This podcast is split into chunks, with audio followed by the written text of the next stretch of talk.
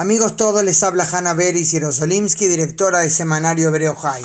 Retomo este contacto hoy viernes 22 de febrero, después de más de una semana sin grabarles, es impresionante todo lo que hay para comentar y analizar. Pero por razones de tiempo, concentrémonos en lo más candente y actual en el escenario político israelí. Indudablemente ayer jueves fue el día más dramático de los últimos tiempos en lo que se refiere a la campaña de cara a las elecciones del 9 de abril. La noticia clave del día fue la unión del nuevo partido Josen Israel del ex jefe del ejército Benny Gantz con el ya más veterano partido Yesh Atid encabezado por Yair Lapid. El nombre de la lista producto de esta unión es Cajol Laván, o sea, azul y blanco, los colores de la bandera de Israel. De acuerdo a lo que pactaron, si ellos forman el nuevo gobierno, y claro que en sus pronunciamientos lo dan como hecho, como estrategia, el primer ministro sería Benny Gantz durante dos años y medio y luego habría rotación y el cargo pasaría a Yair Lapid.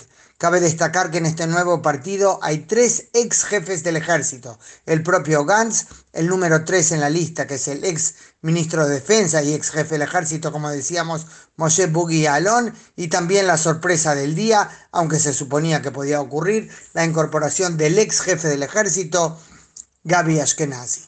Esto creó un gran bloque que por más que el primer ministro Benjamin Netanyahu insista en llamar de izquierda, representa más que nada el centro del mapa político israelí.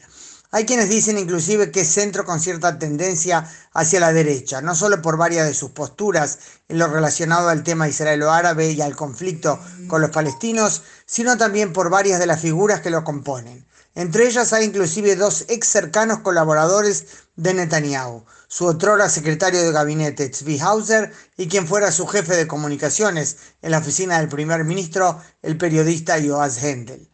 Es evidente que este partido preocupa a Netanyahu, que ha agudizado su discurso electoral atacando a Gantz y Lapid con especial virulencia. Ellos por su parte sostienen que lo central es cambiar a Netanyahu. Esto parece ser el punto que más los une, el común denominador en un partido en el que evidente, eh, hay, evidentemente hay gran variedad de miembros provenientes de distintas zonas y sectores, lo que algunos presentan como ensalada desordenada y otros como reflejo del mosaico israelí. Nosotros representamos la esperanza, dijeron anoche en Cajón Laván. Netanyahu respondió diciendo que ellos van a destruir a Israel conduciendo a la creación de un Estado palestino.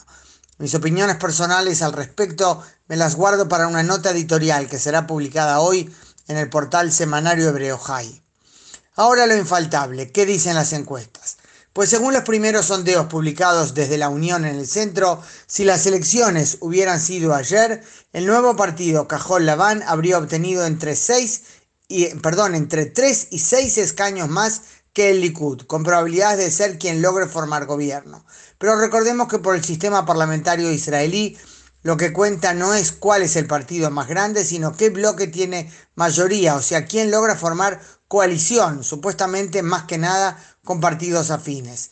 Sigue pareciendo mucho más fácil para la derecha formar coalición, inclusive si Cajol Laván de Gantz y Lapid ganan más escaños que el Likud.